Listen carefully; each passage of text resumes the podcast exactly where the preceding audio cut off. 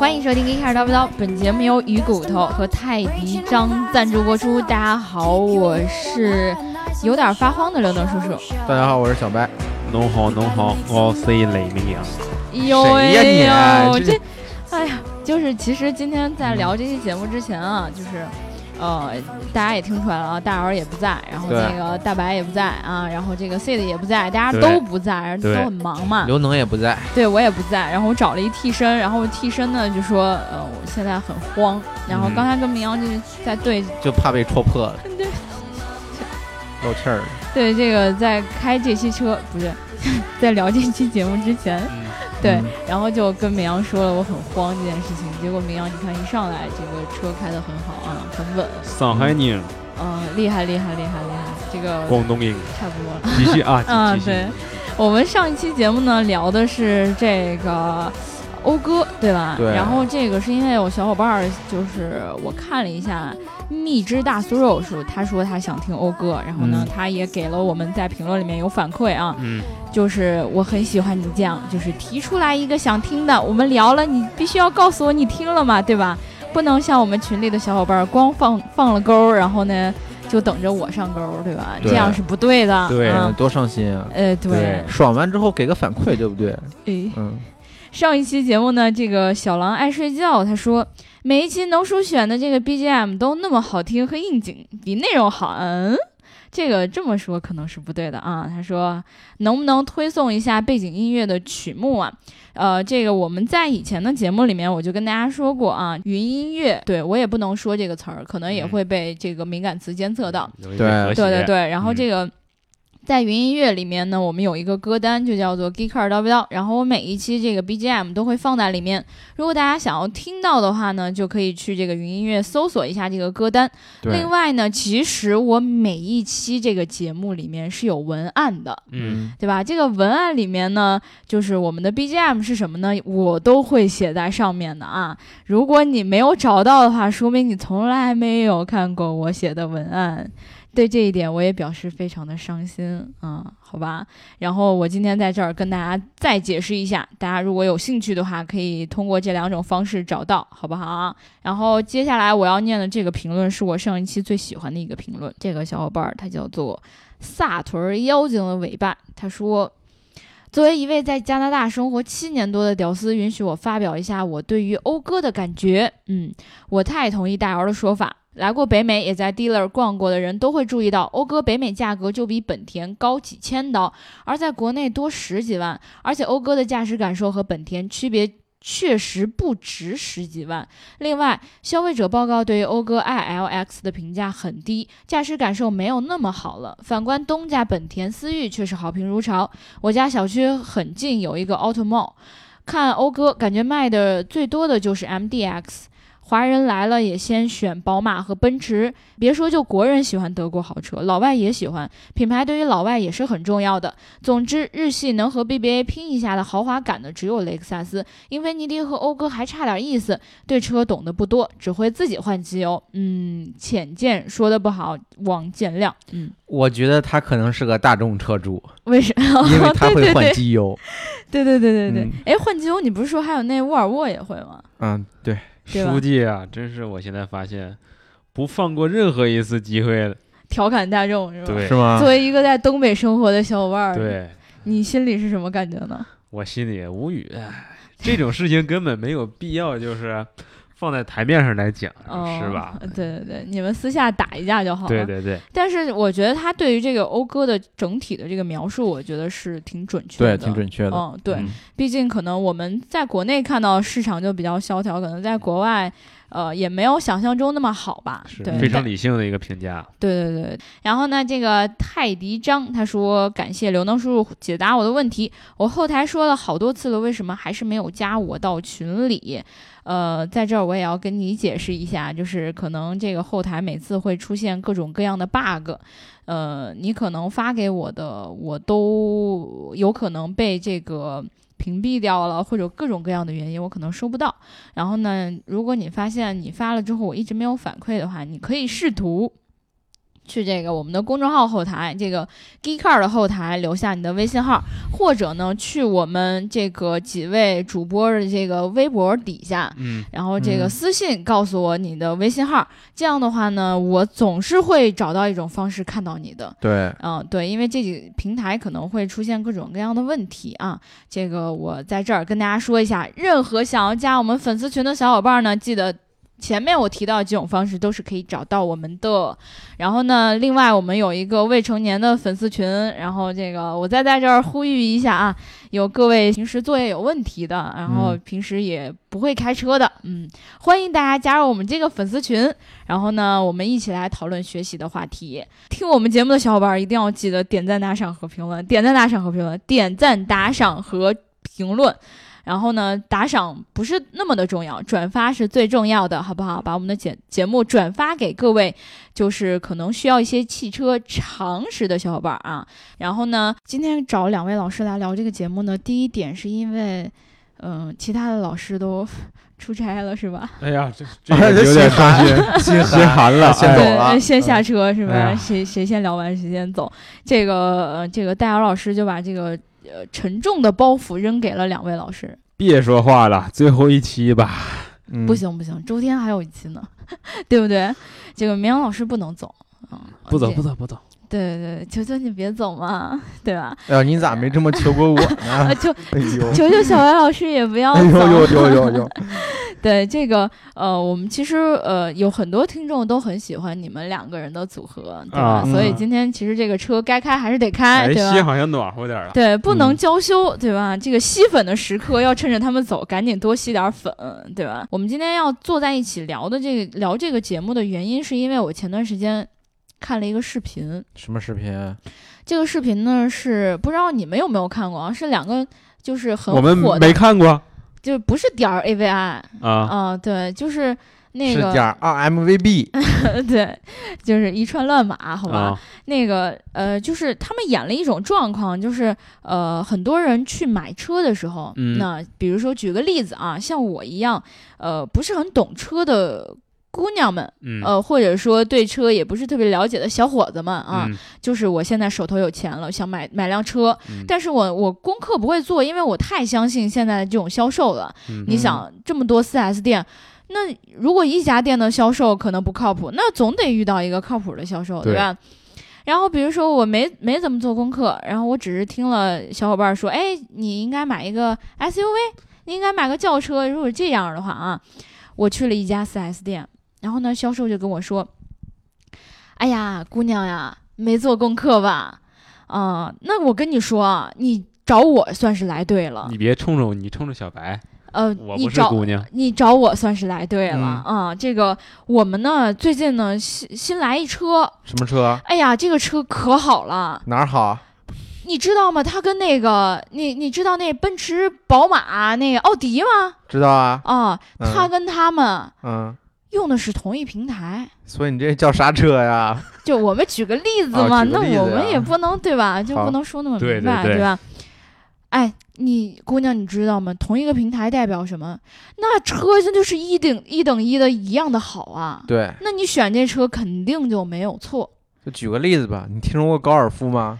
听说过跟奥迪 A 三一个平台的，呀？嗯，那这车一那我又买不起 A 三那我是不是花大众的钱买奥迪，那一定得买呀，对吧？你看我现在一下我就动心了，我就走啊，买高尔夫去啊。对，高七走起。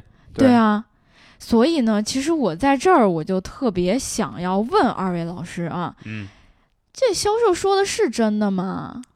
这销售说的是不是真的？嗯我认为就是我们今天可以给出一个确定的答案。嗯嗯，嗯，他确实是在忽悠你，但是呢，刚才小白老师说这个奥迪 A 三和高尔夫这件事儿呢，嗯，嗯，确实是真的。就等于说高尔夫跟奥迪 A 三确实用了一个平台，对但是呢，像销售说的，他俩会一样好，这不一定。对，同一个平台生产的东西，是不是就跟，比如说你说同一个流水线上下来的，嗯，那是不是一样的呀？其实如果咱们再深入挖掘啊流水线这个概念，我不知道就是大家对这个老爷车有没有一定研究？就是福特这个 T 型车啊，老亨利·福特发明的，对对对，哦，亨利·福特做的这个 T 型车，就是它期间也创下这个世界汽车销售记录。嗯。嗯、其实是这款车型开始才发明的流水线这个概念，嗯就是包括这个现代商务体系，你可能生产一些食品啊、嗯嗯食品加工这些，或者是其他这些工业工具、这些消费品、电子产品，都用到了流水线这么一种生产概念。对，这是一体化流程，哦这就是流水线。所以说，流水化生产最大程度就是它会减少这个时间浪费，提高这个你的生产效率，自然而然成本就下来了。等于说亨利福特想了这样一个办法，然后呢，他的 T 型车就因为就是在生产过程中用了流水线的这种方式，对省下了很多的时间，对，然后呢，也提高了自己的产能，是的，嗯然后让这款车卖的特别好。完全可以这样理解。但是我记得好像还有还看到有一个那个呃报道说，当时就是随着这个呃时时间的推移，大家就是也越来越有钱了，不同的人他可能买车的需求也不一样，嗯，对吧？然后呢，好像就是福特生产的这个 T 型车已经不能完全满足呃大家的这种需求了，比如说。呃，有钱的人可能想说，我想开一敞篷的，我想出去兜兜风儿。然后呢，很多人又想开开一个，就是，啊、就是平时家用的或者驮东西的，是不嗯？是？呃，就是从这个时候开始，大家又会觉得说，呃，我光有一条流水线来生产这个是不够的，就是因为一条流水线，通常我们认为说只是生产一款车型的吧，对吧？是的，对所以所以说最后也是呃，亨利福特通过一些对，比如说对零件的改动，然后对把这顶去了就成敞篷了嘛。对呃然后就是通过这样的办法，然后把这个 T 型车变出了很多的花样来。衍生车型。平台化只不过就是流水线生产的这么一种生产方式的延伸。比如说，它基于一个生产线，然后呢，它会呃针对某一个特定的平台，比如说大众啊、丰田这些大家熟悉这些 PQ 啊或者啊 MEB 对对对这些对对对平台，嗯。嗯，它可能就是某一平台它的这个轴距啊、轮距啊、嗯。发动机变速箱嗯。或者是悬挂，它会针对某一些特定部位有一些这个同样的设计。同样的设计，对，比如说就是轴距、轮距都在这个同一尺寸，嗯。然后呢，它整车布置方面它就可以沿用同一设计方案，或者是这个发动机、变速箱，你可以都用这个 TSI，一点四升 TSI，都用这个 DSG 双离合变速箱那箱。这不有点儿什么？比如说我出一车，我换汤不换药啊！我跟你说这个车跟那个车不一样啊，但其实很多东西是一样的啊。呃，其实是一样的。确实是这样的，尤其是那个底盘之类的，哦，很核心的一个位置。你有了底盘，你才能往上面不断加东西嘛。对，或者你可以这么理解，造车是一个多项目的这么一个集合。嗯你一定要有一个变量，一个定量。嗯，那么底盘其实就是这么一个定量，你把它做出来之后，其他所有的变量，针对这个定量做出一些调整。你知道吗，明阳？其实你说这个我一点儿也没懂。举一个很简单的例子，比如说就是，呃，你拿这个建筑学这种各种高楼来举例，嗯呃，你一栋高楼，你可以拿它盖学校，啊嗯、你还可以拿它盖医院，它有很多用处，啊，包对对对，括你说你还可以拿它做这个商务写字楼，嗯，对对对，对对对，这个楼呢，这个建筑本身它可以就是这么一条生产线。哦，但是它会有很多用处。所以说这么来举例的话，你可以可以换一种方式理解，就是同一条生产线其实可以为很多条呃平台来服务。你要是一群医生进这个楼里，这楼就是医院了；哦，这医生走了，一群老师来进这个楼里，这个楼里就是学校了。哦，这这样我就就懂了这就。相当于很多同平台的车，既有 SUV 车型，又有轿车，也有两厢车一样。对哦，对，到底是谁先提出来这种概念的呢？我记得如果没错的话，应该是上世纪八十年代。嗯嗯，流水线这种生产方式一直延续到那个时候，然后呢，之后平台化这个概念就在一点一点的这个萌发，一直到大众将它这个发扬光大吧，可以说，哦，我有看到说，就是大众其实他们是最早提出平台化这个概念的。对，然后，但是呢，好像说，其实最开始用这个平台化的这种生产方式的，你们猜是谁？不知道这样吧，咱们俩也得猜错一个，好给刘能这么一个机会，是吧？啊，嗯、我猜应该是特斯拉，你 这个肯定错了吧？你这个梗太硬了，太硬了。这有点硬，我八受不了。十年代哪来的特斯拉呀？我？猜一个就是可能可能像一点是嗯吧？我猜是克莱斯勒，没猜对吧？你猜，你咋不猜福特呢？我我是丰田好像。丰田哦，是吧？对对对对对。哦精益化生产，所以你到底知不知道？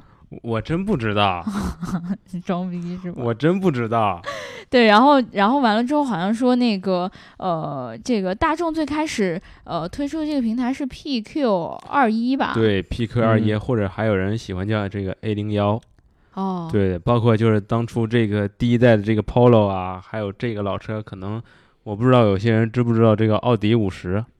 不知道。道。对对对，奥迪一百可能有些人见过。对奥迪嗯一百知道。哎，但是我觉得我们应该在这里先跟大家科普一下，嗯这个大众的这个平台的命名方式是怎么来的呀？对对对，其实我也是有这么一一直以来我都有这么一个疑问，然后呢，嗯今天我也想借这个机会呢，就是向这个刘能同学来询问一下。刚我觉得就是这期节目特别凌乱的一个点是，一开始我明明是一个小白，对啊，你俩谁教谁啊？你俩互教啊？我俩其实属于互相切磋，呃啊啊，互相切磋，对对哎呦，摩摩擦起火了该。过招过招啊！哎，对对对，这个命名是怎么回事呢？其实这个 PQ 二一呀，最简单的这个 P 代表的是平台 platform，哦哦平台，对，对你别你别这么装，我刚才都没有装这么弱智，我真的我真的不会你这一句也是假的。然后那个 Q 代表的是发动机横置，哦。嗯哪个词儿啊？这个我不知道，我念不出来。但我我昨天其实查到了，但是我念不出来，我就觉得不应该在这里装逼了。好吧，呃嗯这大这个姚不在，嗯，对对，这这个不重要，我认为它就是一个字母。就是哎，因为每一个平台对呀、就每一个平台都带 Q，是每一个平台不是就是这个 PQ 系列啊，哎，对其，实是有很多个 PQ，所以说呢，我们大家不必把每一个 PQ 都研究细。但是其实我想知道的就是后面这个数字到底是什么意思？哎，你别着急呀、啊对吧？这个除了 PQ 之外，我还要说还有 PL，L 哦，代表的是纵置。纵置发动机，发动机嗯纵置，对吧？然后这个后面这个数字就有学学问了，因为我们都知道很多有名的平台，比如说大家都知道这个 PQ 三五啊，对，然后 PQ 五没有五点 PQ 四六啊，哦，对，这对这个是吧？然后呢，其实呢，这个呃，我们知道 PQ 二一、PQ 三二之类这种嗯二第一个数字二三四，它代表的其实呢是这个车的这个级别，嗯，二代表的是 A 零级的车，A0 然后三嗯是 A 级的车，然后这个四是 B 级的车，然后呢这个。后面的这个数字就更好理解了，就是嗯第一代、第二代、第三代、第四代。以以这个 PQ 三五来举例，也就是发动机横置的这个呃 A 级车的第五代平台，嗯，对吧？对，好了，我的知识讲解就到这里结束了。好，那下面我来接一下啊。啊、那我刚才就是刘能叔叔为大家介绍了这个平台，它这个数字是如何梳理的，是吧？它每一项都嗯代表什么概念，我们这期节目真的好弱智啊！是吧？啊、但是其实，呃，这个不开玩笑，就是很多人因为他想了解一下，就是那这同一平台它到底有什么车型呢？嗯对，比如说，我可以为大家就是举几个例子，就是呃，大众比较有代表性的平台，比如说以这个 PQ 三五为例，就是你刚才说的这个平台，嗯，包括这个高尔夫五，就大家都说它可有名了，我就觉得它可有名了，是吧？啊，嗯高尔夫五可能就是有一些冷啊，因为就是四和六，嗯。大家在国内都能见到很多，高尔夫五可能比较少。啊，对，对，剩下呢还有这个大众这个甲壳虫，甲壳虫？对，这是 PQ 三五的？对，是 PQ 三五的。甲壳虫是 A 级车哦，哦，对对对对，A 零级的应该是比它更小一点儿，对对对，而且它还包括就是因为越野车，呃，这种 SUV 还有三厢两厢车，它很复杂。就 PQ 三五是一个非常大非常大的一个平台，嗯。嗯，还有这个、呃奥迪 A 三，当然嗯。是上一代的车型，还有呃斯柯达这个野地。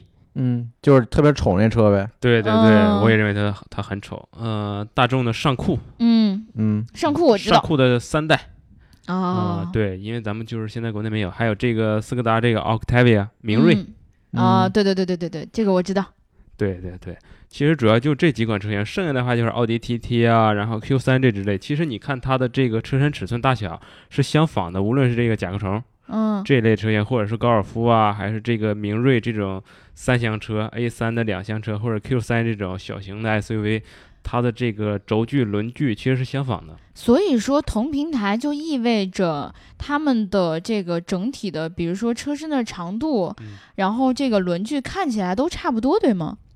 其实这不是不是绝对的，我认为，真的吗？因为就是平台化，它可能会挑选一些呃部分因素或者元件儿，它进行这个相同化这种生产。比如呢？嗯、比如说就是刚才讲到这个涡轮增压发动机和这个双离合变速箱，它会用这种方式，或者是这个轴距、轮距，或者是这个悬挂，嗯。比如说嗯。就是前麦弗逊后多连杆，很多车型它就会延续这样的这种悬挂设计。当然，就是如果举一个反例的话啊，嗯。呃，也有同一平台生产的这个车型，它悬挂是不一样的。比如说开迪和速腾，它就是同一平台，嗯，但是呢，速腾它用的就是啊，当然我说是那一代啊，不是断轴的那一代啊，断撇清关系断啊之。前，对，哦断之前那一代后悬挂应该是独立的啊，对，独立的，后悬挂是独立的。哎，等一下，哎，比如说啊，我们就是说到断轴这件事儿啊。嗯嗯如果说我是同一个平台的，嗯，我这个速腾，比如说我断轴了，那跟我速腾同一平台的其他车，是不是也意味着会断轴啊？这个我认为是不一定的，我不知道小白嗯老师呢。我觉得多方面因素吧，一个是它这个悬挂的形式，也有可能刚才提到，像同一平台它悬挂形式不一样，对，哦，所以速腾断了。另一个就是供应商啊之类的。对你，你比如说，就是还回到刚才咱们讲和它和开迪的这个对比，嗯嗯，他们两个也是同一平台，但是呢，开迪的悬就断了对，开迪没断。呃，其实这么说，就是 速那一代速腾也没断啊，那嗯是独立悬挂的那一代。开迪呢用的就是那种大片的那种减震弹簧片啊，啊，他们的悬挂就不一样。如果你把这个两种悬挂不一样的这种平台化，一直延伸到就是断轴的这一代速腾身上的话，那它嗯同一平台车型它就不会出现这样问题，哦，因为它的虽说同产于一个平台，但是它悬挂配置是不一样的。嗯，那等于说就是，就虽然说我们同一个平台了，但是在你身上出现的问题不一定出现在我身上的原因是，我们呃平台选用的相同的配置其实呃会有差异化。对对对，对因为提到平台化这个概念，我认为就是它可深可可深入的话题啊，应该是太广太广了。每一家车企它自己这个平台化这个体系生产方式是完全不一样的。嗯我们只不过就是拿大众来举一个例子。嗯嗯嗯嗯，那其实我还蛮好奇的，就是为为什么就是大家现在这么鼓吹这个平台化的这个概念？如果没有平台化生产的话，会是怎么样的呢？其实我认为这就是。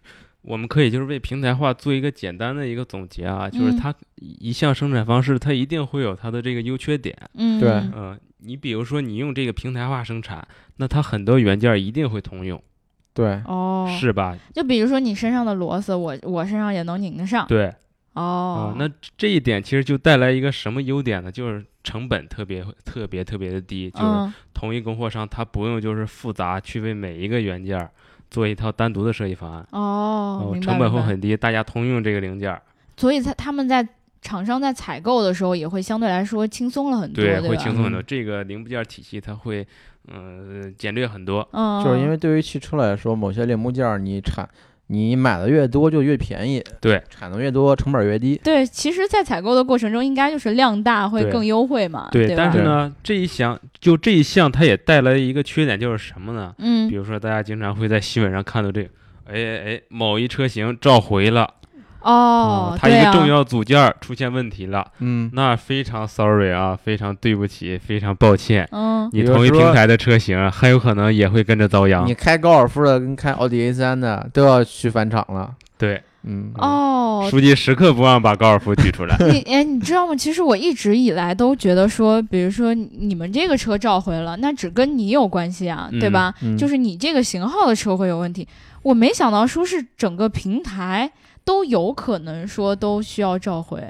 那他在这一个同一平台当中，比如说他都用都用这个一台这个焊接机器人，嗯嗯比如它某一部位或者某一这个关键这个车身结构件或者是覆盖件，它真的是这个焊接的可能不是那么结实，它这个嗯吸能溃缩区会出现问题，嗯，啊它都在溃缩对区，我的天、啊，它都在这个同一生产线下来，哦。都在同一平台，嗯。那它这个同平台车系肯定就会有很大可能会出现问题。对，哦，我记得当然不是百分之百啊。以前好像就是看过一个新闻，说哪个厂家就是他选的那个安全气囊好像嗯有问题，最后召回了好多种车，呃，对吧？其实那个很多车同时召回，是因为因为很多车企都买了它的气囊，，对，哦，也有可能是同一供货商出现问题。哦，对，对供货商要有问题。这个气囊在市场占有率太大了，对所以对很多不同的车企产生了影响。对，某某田气囊，所以说高某气囊，咱们那天的日报里才会出现“希望安全气囊真的安全”这句话是吗？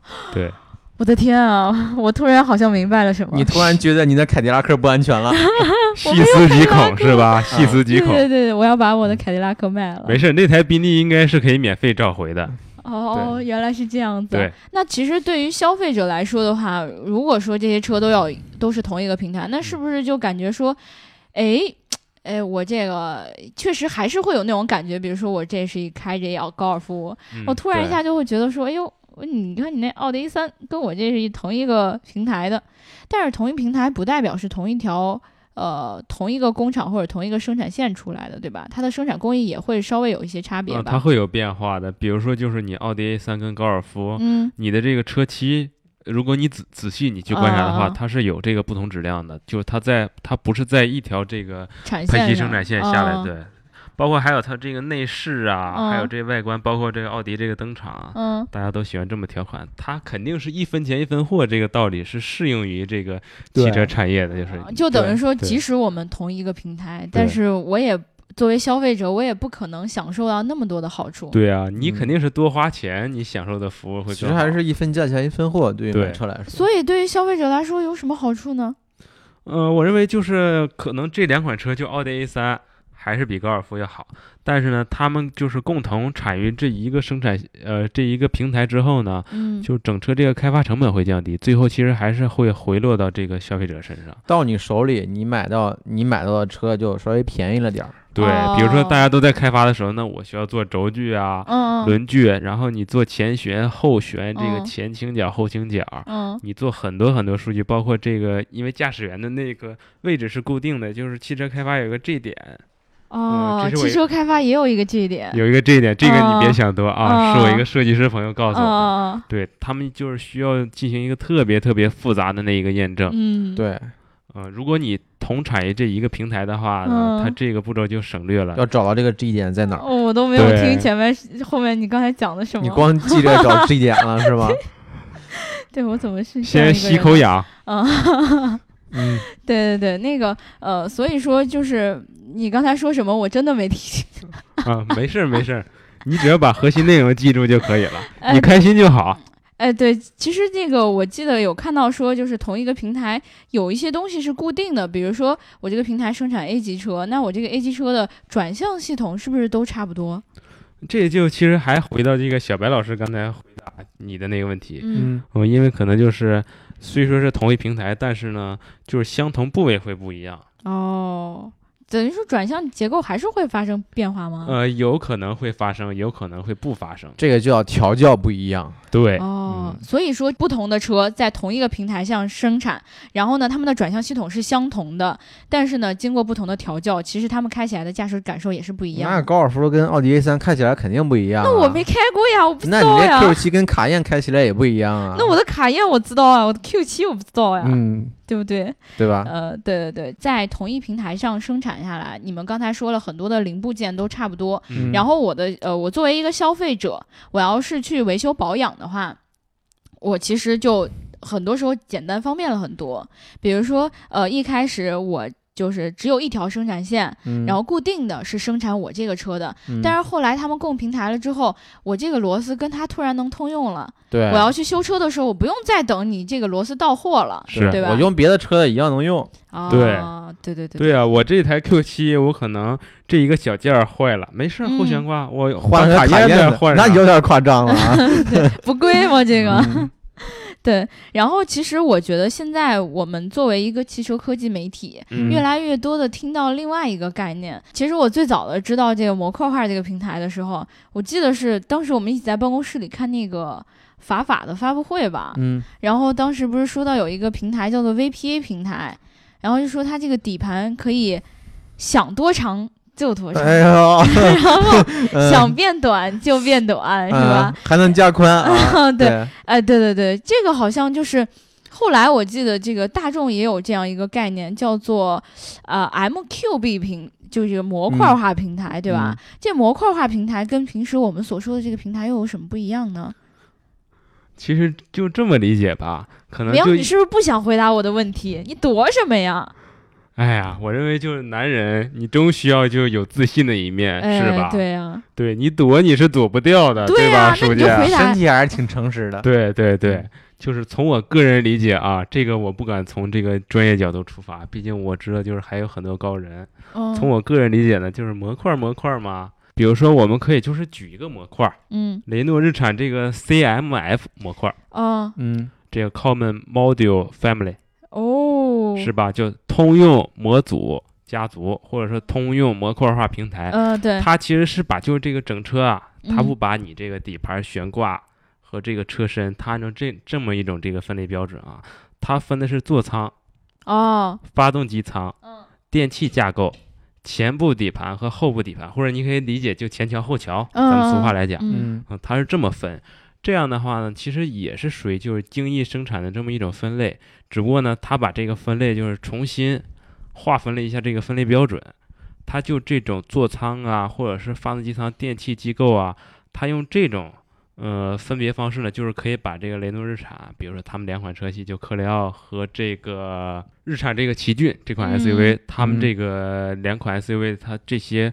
关键这些架构、这些发动机，它就可以是共用的，或者说你就这么理解，奇骏那台二二点五升发动机和科雷傲那台二点五升发动机是一台发动机。对，模块化你就顾名思义理解为一种搭积木的方式。对比方说座椅是一块儿，发动机是一块儿，哦，底盘是一块儿，然后哦四个呃，对，就这么电器是一块儿。对，当初的那些供应商体系其实是很分散，嗯呃，它没有就是说，呃我针对比如说就是，呃，举这么一个例子，比如说一台这个发动机，它里面这么多这些曲轴连杆儿啊，啊对对对，对，它需要做很多零件，或者说你做这个悬挂，你去做做这个侧倾杆儿啊，嗯你做这些转向节、刹车盘，嗯呃，这都是就是很关键的这些零部件儿，但是呢，就是它很分散，就是没有人把这些零件儿稍微组成一个体系。你如果真的把汽车就是每一个零部件儿嗯都单独分析的话，那好多好多种。对，所以呢，它它没有办法，就是说单一零部件进行这种精益化生产。嗯。那个时候其实是时代有一定局限性。所以说，现在模块化之所以能够这么火，是因为现在的供应商体系更更完整。对我认为就是供应商体系其实是有很大很大改变。对，比如说像博士那样的供应商，其实它能够给整车厂提供已经是高度组装过的一些产品了，对吧？然后而这个汽车厂商只需要把这个呃一级供应商给他们这个组装好的这种产品，按照模块化的这种结构依次放在车里就可以了，是这样吗？其实咱们之前说的这个平台化，这个平台就是它通用部件儿会很小，啊、对对对，所以说因为汽车总共所有就这些零件儿嘛，你嗯把它每一项分的越小，那它数目就越多。对对对，那你看，比如说刚才咱们提这个雷诺日产这个 CMF，、嗯它一共它就分这个五项。嗯，这五项的话呢，但每一项零就是它零部件体系会很庞大。对，但如果这样的话，做一个零件通用的话呢，体系它可用的就多了。比如说整个电气结构，我可以所有都移植过去，对对对，整体这个发动机变速箱我都拿过去。不用去管它的小部件到底，是什么。前桥后桥就我不用非算这个必须这个拉杆和这个减震弹簧嗯是通用，其他不通用。整个这个前桥，我可以直接都拿过去。嗯嗯，所以说，其实我认为就是这个精益化生产的一一种这个必经之路，或者说一种进化吧，平台化生产的一种进化。一种终极的形态。我记得以前我们曾经说过，就是用户自定义一辆汽车，对吧？嗯，然后当时就说，以后在未来，可能大家就是觉得说，我的车我不想只要车厂给我提供这种我就选这种，而是我可以自定义去选择我自己更喜欢那种车。嗯当然，这里的自定义，你自定义的范围是有限的。比方说，某些配置你可以稍微自定义一下，三大件儿基本改不了的。对，但是我觉得你说的这个应该是现阶段的一种自定义吧。嗯，然后我觉得未来如果是模块化设计的话，其实用户有很高的自己选择的一个方式吧。但当然你要符合这个整车布置设计一个基本原则。呃，对比如，说，你说我非喜欢，我就喜欢要一台五点零升 V 八的比亚迪 F，那这个就是很难去满足你。装在车顶上这个只？能靠你自己去改装了。这对个就是往小车里塞大发动机的话，对，哦，对，其实我我我其实觉得是这样啊，就是未来如果用户真的可以说自定义去选择一辆这个汽车的话，应该是呃汽车厂商可以给很多的搭配的组合的选项。对嗯对吧？嗯然后你按照自己的喜好，包括你的车内用什么样的这个交互方式啊，然后你已经已经抛开这个车漆的颜色选择了这种，然后呃什么你的中央扶手台用什么样的呀？你的车玻璃通过手摇啊，还是这个电动啊？其实我觉得应该大家其实有更多的可选择性了吧？那其实我认为就是想实现你这种呃购车体验的话呢，我觉得很简单，嗯加钱就可以。对对对，对小白老师其实说的是最重要一点，就是你有足够钱。你现在去法拉利厂，你不不不你去定制。对呀、但是啊哦，你的意思其实就是说我用的这个平民车型，可不可以嗯也享受到这对呀？因为我们都知道加钱是可以定一个特别特别特别长的一辆奥迪，嗯特别特别嗯长一辆宝马，特别特别长一个奔驰。对呀，它它确实是可以，就是你给多钱，它就要呃给你生产这样的。但是我觉得呢，就是你看都模块化生产了，相对来说，我觉得造车的话，呃，它可以搭配的选项就多了呀。那除非你可以确定，就是这辆车的产量非常非常非常大，因为很多开发成本它是一次性的，就是我造这一款车之后，我不管是它是造一百万辆还是五百万辆，它设计成本就那些，嗯，因为它它只设计一次，嗯除非它有足够足够这个量之后。它可以满足你这种购车体验，而且就是我想再提一句，不是每一款车都能完成这种体验，即便是很便宜的车，因为销量好的车就那么两三款。我觉得啊啊，当一辆车销量够好的时候，嗯车企就不会再考虑你这种个性的需求了。对，当一辆车是小众车型的时候，可能会考虑你的需求。考虑这种需求，然后最终还是很难盈利。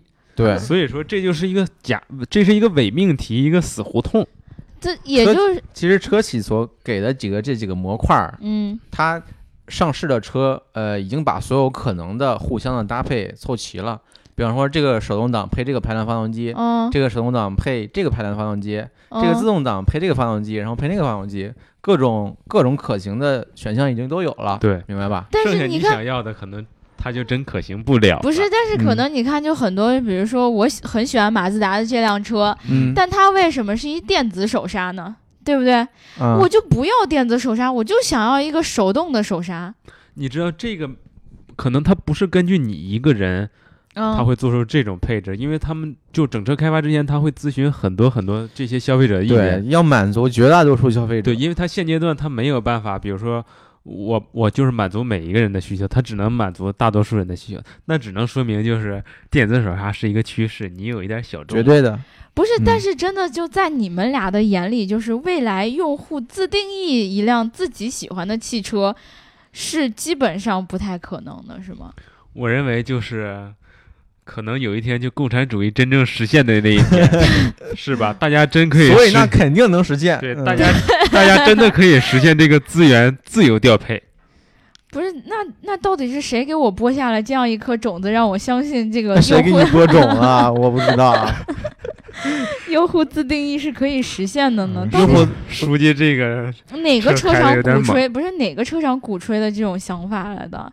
为什么我现在你可能是被之前鼓吹的那种众包造车洗脑了。哎，对呀、嗯那众包那不是你自己想要什么样其的就可以实你看啊，往车里塞之前吗？呃，奇瑞凯翼提出的这种众包路线，也是仅仅采纳了呃之前网友分的一些少部分人的观点。还是设计的最好的，大家都点赞的那个。对，其实谁知道是不是真正用户的优质新内容的？嗯，没准是他们设计师自己来做的。然后，对，其实这种东西营销还是大于实际的。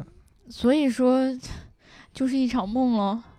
因为你这么想，一共就是这点土地，你需要这么多辆车。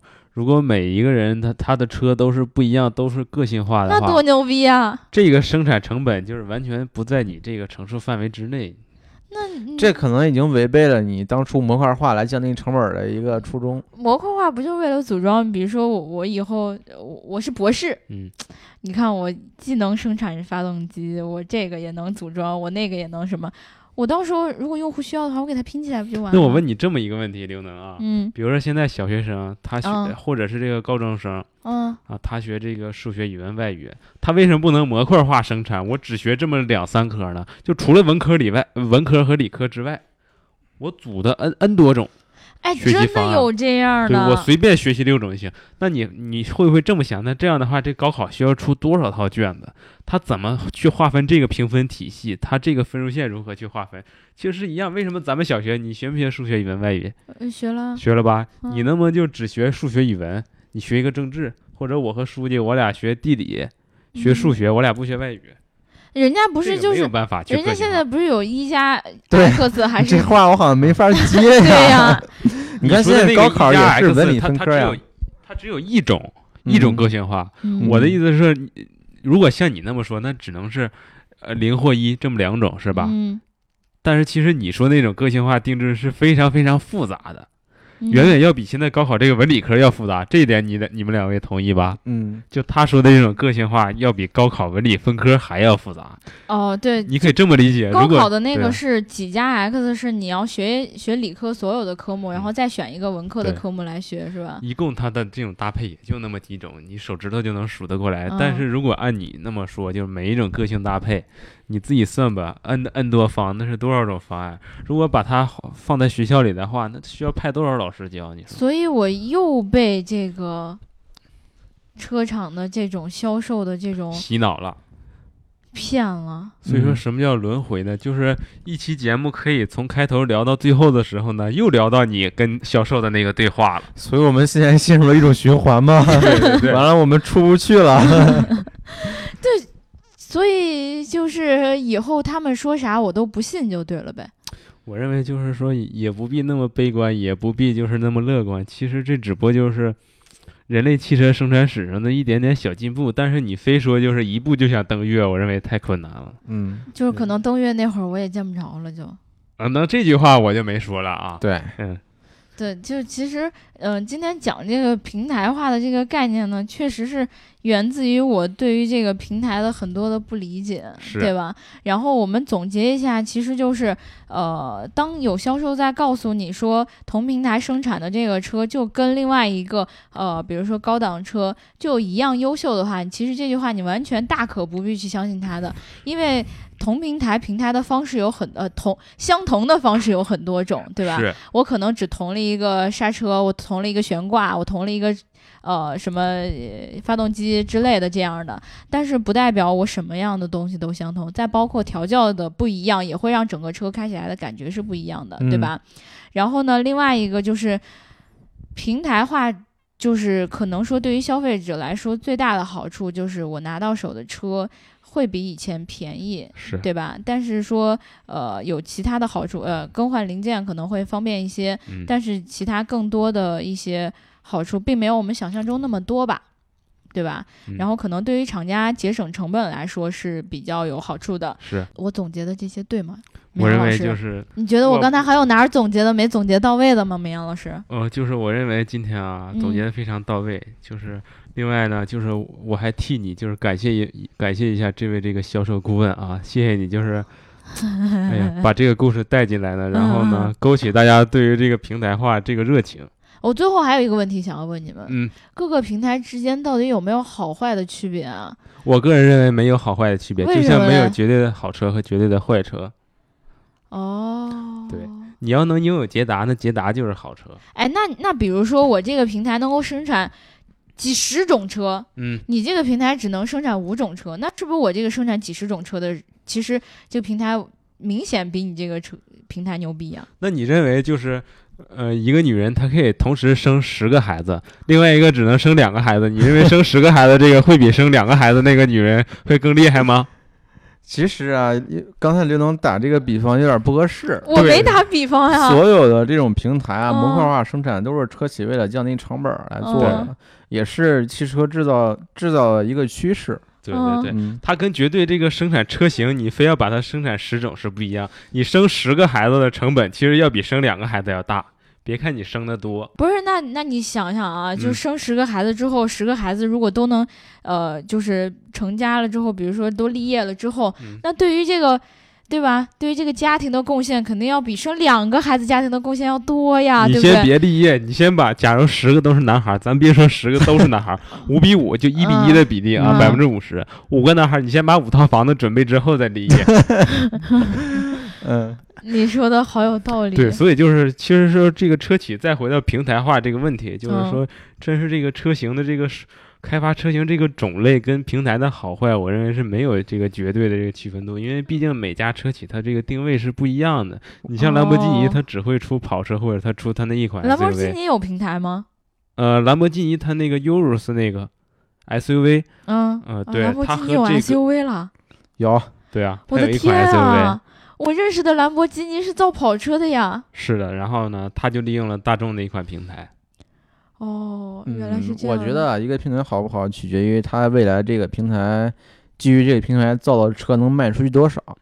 因为你卖的越多，这个成牌这个平台就回本了，对，当时的研书记说到发成本。点上了。就打个比哦方，呃，之前大众推出的那个 C Track 叫 V 领是吧？它嗯是基于 PQ 三四的一个平台。嗯，PQ 三四是二十多年前的一个平台，放那这个平分摊到现分摊到现在，其实你卖一辆就赚一辆呗，对吧？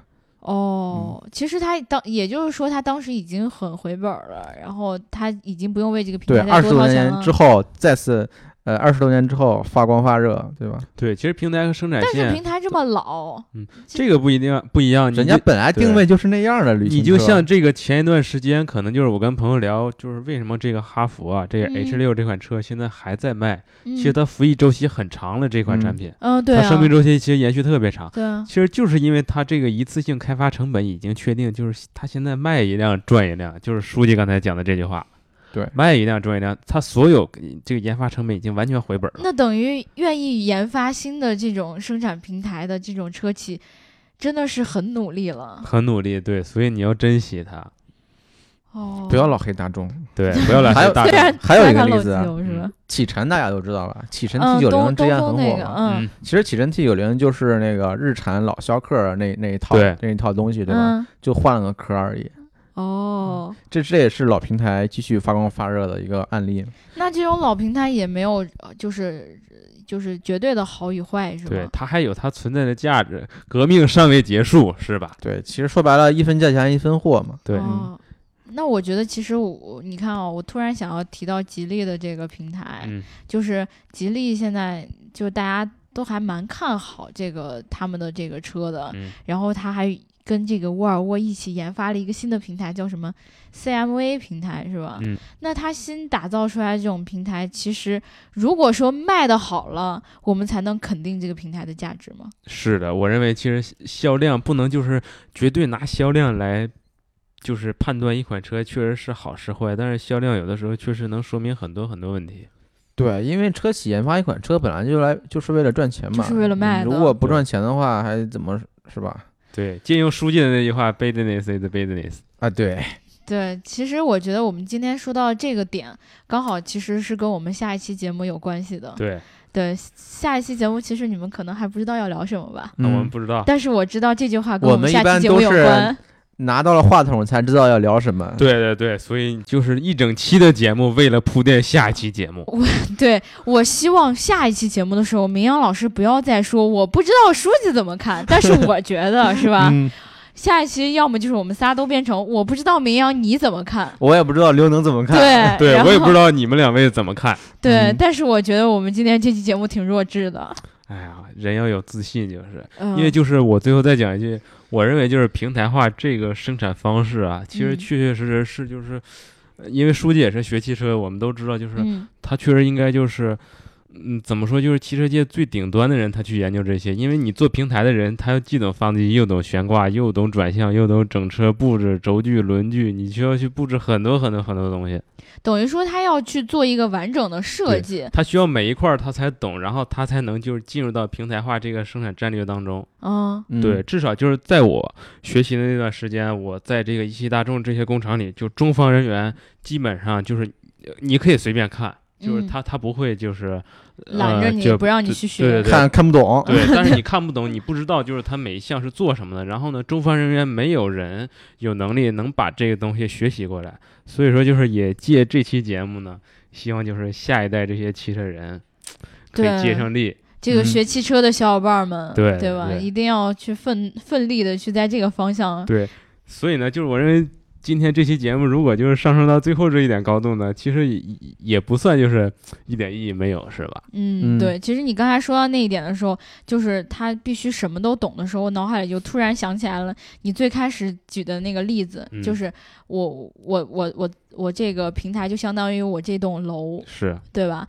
然后我要做，我是一个做这个楼设计的人，然后我必须得懂，我我知道医院里面要需要什么样的房间，他的房间需要多大，然后我怎么样能够跟这个教室的房间差不多大，有共同的容纳能力，是，对吧？嗯有执行共同的能力，其实这个是一个统筹兼兼顾的一个能力。对，对对就你必须什么都知道，你知道他需要什么，你也知道另外一个需要什么，然后你把它融合起来，然后变成了一个就是这个呃通用性很强的一个平台，对吧？是这样没错吧？是的，是的，是的。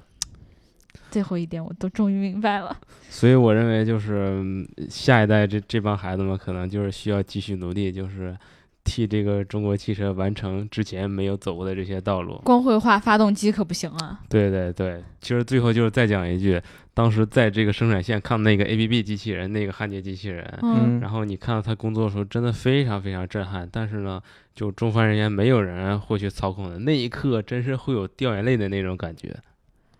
A B B 机器人，对对对，他那那个焊接就是那机器人特机械臂，对，哦特别大那个机械臂，哦它做那个那个时候是上一代那个迈腾那个生产线，它是有一个四十二米长那个激光焊接生产线，就是非常非常震撼。你就看到这个德国人这个工业水平，完完全全就是领先中国是两个身位。哦，你那个时候就会看的就是，哎呀，爱国情怀顿时油然而生。就你发誓要好好学习。对，你你咱们是可以学会那个机器的操作的吧？就是它有很多这个工业化的这个差距，就是不是就是一年两年或者一个人两个人他就可以弥补的这个、这个差嗯距，它是这个，因为汽车它属于国家支柱性支柱性产业。对啊，对啊对对啊，你看高铁可以造的这么好，但为什么汽车就是还遇到这么大的困难？就是它的确会有这个受这个政策导向啊，或者这个资金，或者是这个呃决策方面这些动作。其实中国汽车产业弯道超车的机会可能已经来了，那就是电动车和智能汽车。其实就是你，或者是就是包括我也看到过一些状况，可能就是中国汽车产业。嗯他的某些人或者某一位人，你可能看的就是他不是特别努力，但是你要知道，就是在这一行业当中，包括我们这些媒体人、这些汽车媒体人，嗯，其实是有很多很多人都在非常非常努力的，对对对，呃，在往前走，去追赶这份差距。然对对后呢，对总有一天你会看到，就中国汽车产业也会迎来属于它的那一天。对对这个上升到这儿，我们今天这一期节目真的该结束了啊！对，那不能再这样子，就是感觉我们这节目太正能量了。嗯，嗯我觉得下一期吧，呃我们还是多开车吧，好吧？多开车。对对对对对，这一期太正了。刘能，你饥渴难耐了，要 开车。不是，我是我是这么觉得的啊，就是，呃，有知识的同时，我们还是要，呃，开心起来，嗯，污一点，对不对？是这样没错吧？对，我的正能量现在正在感觉遭到侵蚀。对 我们就是，其实我们在听我们这期节目的小伙伴呢，如果你对平台有更多的理解，或者说你对各个平台之间这种差异有很多自己的独到的见解的话，呃，很欢迎大家在那个评呃这个评论区来跟我们一起来分享，对吧？把你知道的点全部都告诉我们。比如说，我们今天可能没有提到很多其他车厂很牛逼的一些平台，是，如果你知道的话，也欢迎你在评论里面跟我们一起来交流。对听节目的小伙伴呢，一定要记得点点赞、打赏和评论。评论和转发，对吧？哦点赞、评论和转发，把这一期节目你喜欢的这个春晚的最最好的节目，当然是要分享出去，对吧？然后你最喜欢的高标的节目呢，也记得要分享给你的小伙伴一起来听。然后，呃，然后如果你想要加入我们粉丝群的话，记得在后台留下你的微信号，对各种后台啊，微博后台，然后公众号的后台，然后还有这个节目的后台都可以啊。然后我们今天这期节目就到这儿啦，然后我们下期节目再见喽，拜再拜。见，拜拜。